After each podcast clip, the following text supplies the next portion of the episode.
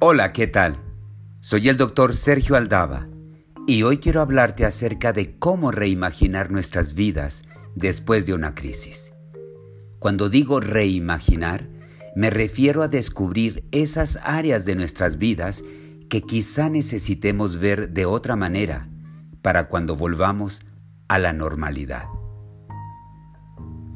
Bienvenido al episodio 3 Reimaginando la vida después de la crisis. Para cuando escuches este podcast, algunos habremos estado ya más de dos meses en confinamiento en nuestras casas, en cuarentena total o con esporádicas salidas, de una manera voluntaria o por exigencias externas. Sea como sea, lo que hemos tenido enfrente es una decisión. Una decisión que debemos tomar una y otra vez. Quedarnos en casa. Podemos resistirnos a la realidad de esta situación, negarla o renegar de ella. O podemos aprovechar las oportunidades que esta situación nos brinda. Como cualquier crisis, una pandemia tiene sus retos la cuestión es preguntarnos, ¿qué sigue después? ¿Qué habrá cuando las cosas vuelvan a la normalidad? No es que una crisis sea una buena cosa en sí misma.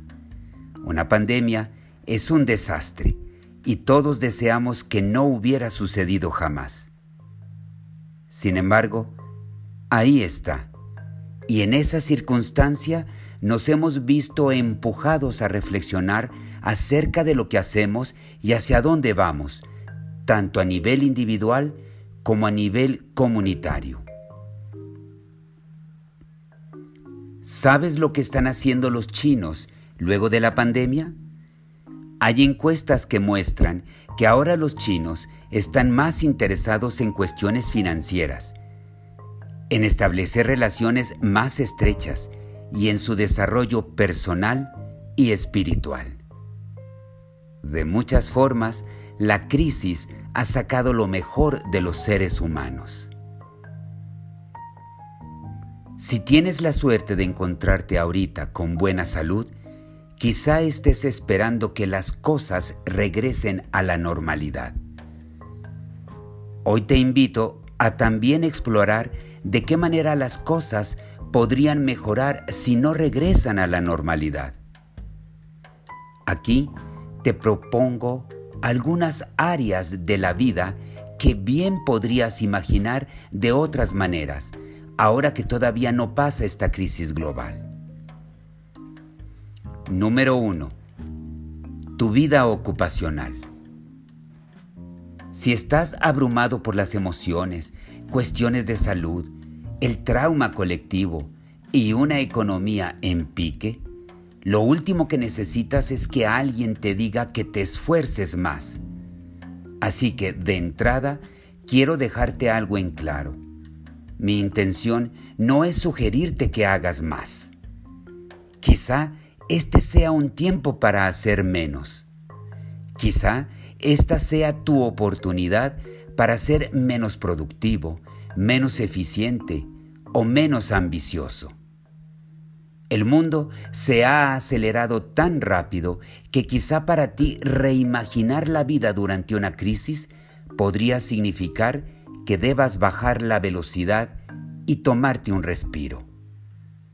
Hacer nada puede ser sorprendentemente productivo. Como expresa el dicho, cuando no sepas qué hacer, lo mejor es no hacer nada. Para aquellos que están sin empleo, esto de hacer más ni siquiera es su opción. Sin embargo, para los que todavía tienen su trabajo, quizá puedan encontrar más emoción al buscar nuevos caminos. Por ejemplo, podrías entrenarte en alguna nueva habilidad o destreza. Podrías tomar un curso en línea qué sé yo. Ahora vemos que muchos han probado otras alternativas. Algunos restaurantes han optado por dar servicio a domicilio. Los maestros dan clases en línea. Algunos estilistas enseñan cómo cortarte el cabello a través de Zoom. Puede que al principio tuvimos la necesidad de ocupar algo de nuestro tiempo en lamentarnos. Pero eventualmente podríamos explorar cómo es que los trabajos evolucionan en una crisis. Pregúntate, ¿cómo es que tu trabajo podría ser diferente? Número 2. Tu vida en el hogar. Si estás confinado en casa, una manera de rediseñar la vida es intentar transformar tu hogar en tu propia casa de retiro. Puede que suene raro, pero lo que esto significa es que estructures tu tiempo y espacio para lograr ser esa persona que quieres ser. Quizá pongas una alarma para realizar una meditación temprano en la mañana o establecer una cita contigo mismo para reflexionar sobre algo importante. O quizá puedas establecer un compromiso firme para realizar un ejercicio físico a diario. Ver televisión es una buena manera de tomar un descanso, pero no es una buena manera de vivir la vida. La idea es reestructurar tus condiciones Bien podrías transformar tu sala en un salón para realizar yoga o tai chi. De nuevo, pregúntate, ¿cómo rediseñarías tu casa si supieras que no vas a salir de ella por mucho tiempo? Número 3. Tus relaciones sociales. Si algo ha cambiado, son las relaciones sociales. ¿Has estado hablando más por teléfono a tus conocidos?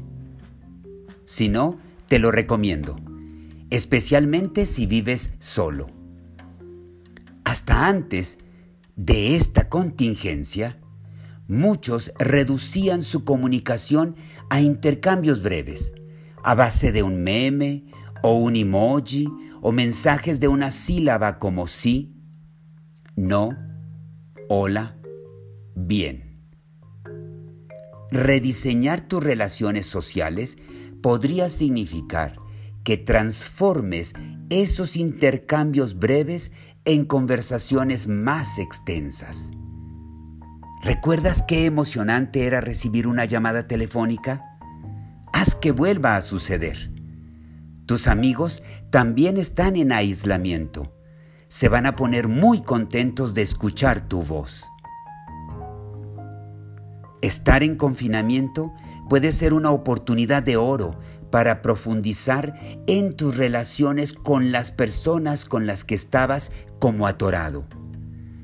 ¿Qué tal aprender a cocinar algo nuevo con tu pareja?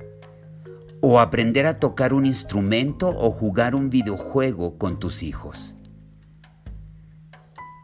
Si no te sientes en modo divertido, la cuestión no es inventar nada, sino tratar de quitarte las barreras y dedicar un tiempo a tener una experiencia emocional significativa. Comparte con las personas que amas la manera en que te estás sintiendo. Si te sientes vulnerable, lo mejor no es aislarse, sino permanecer juntos Quizá aprendas que tu nueva normalidad pudiera ser tener un tiempo de más calidad con la gente que te interesa. Número 4. Tus hábitos tecnológicos. En estos momentos actuales, el valor de la tecnología es cada vez más evidente. Las pantallas del televisor, las computadoras, o los dispositivos móviles son vitales en este aislamiento. En medio de esta crisis, estamos atestiguando que la tecnología puede ser un recurso valioso en nuestras vidas personales y profesionales. Ahora nos damos cuenta de que podemos vivir, trabajar y jugar en línea. Así, puede ser muy tentador caer en una especie de dependencia en la tecnología y abandonar entonces la búsqueda de escenarios más saludables. Puede que pienses que toda esa idea de aguantar las dificultades es mejor hacerlo a través de un mundo completamente remoto. Sin embargo, nuestra capacidad de estar atentos es más relevante hoy que nunca. Ciertamente que estamos confinados sin muchas alternativas, siguiendo solo la instrucción de quédate en casa. Estar jugando, deslizando pantallas, trabajando a distancia las 24 horas del día, no mejora tu bienestar. Llenar tu mente con noticias sobre la pandemia no es precisamente una gran ayuda tampoco. Las proyecciones oficiales es que esta contingencia durará meses. ¿Qué pasará cuando nuestras vidas físicas se conviertan en algo secundario a una realidad virtual? La respuesta la sabremos y puede que no sea agradable, a menos que encontremos maneras más profundas de conectar con los demás y pongamos límites a la información que recibimos. Este es un momento único y sin embargo no deja de plantearnos una misma experiencia. ¿Qué hacer cuando estamos ante una crisis? No podemos controlar las situaciones, pero podemos elegir la manera en que respondemos. Podemos quejarnos en Twitter o en Facebook, tomarla contra una persona que amamos, encerrarnos y enterrarnos en el trabajo. O atracarnos en nuestros placeres favoritos. O podemos anticiparnos a la nueva realidad. Considerar lo que queremos que ésta sea. Y dedicarnos a reimaginar una nueva normalidad para nosotros, nuestras familias, nuestra comunidad y el mundo entero.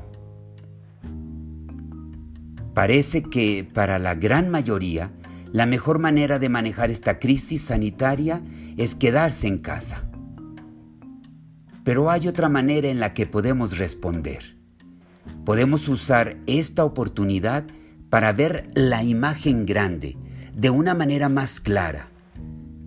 Una forma de empezar es considerar las áreas de oportunidad que antes mencioné.